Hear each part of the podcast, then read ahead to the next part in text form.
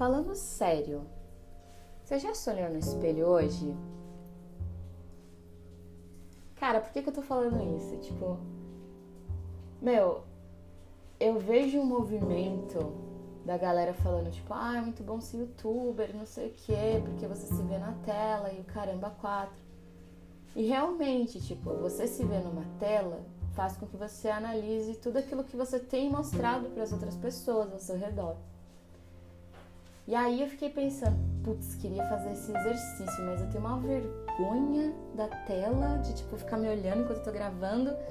E eu, como uma pessoa muito preguiçosa que sou, acaba de perceber o quê?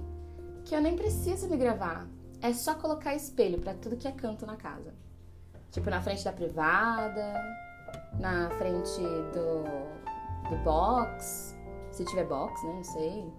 Sei lá, em qualquer canto, coloca espelho. Pequeno, grande, médio, enfim, não interessa.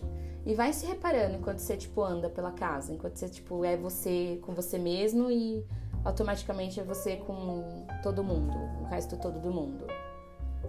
E aí faz esse exercício. Mas, tipo, se olha no espelho. Tipo, se olha falando de forma natural, tá ligado? Ou então, como você contaria uma piada X que você tá doida para contar, porque, né, gente, uma hora a vacina chega, a gente sai daqui, né? E aí, fiquei pensando nisso esses dias.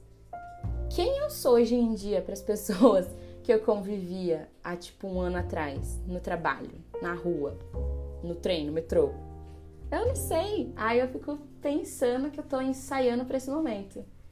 E aí, quem é meu feedback? Quem é minha plateia? Eu mesma. Como que eu faço isso? Olho no espelho.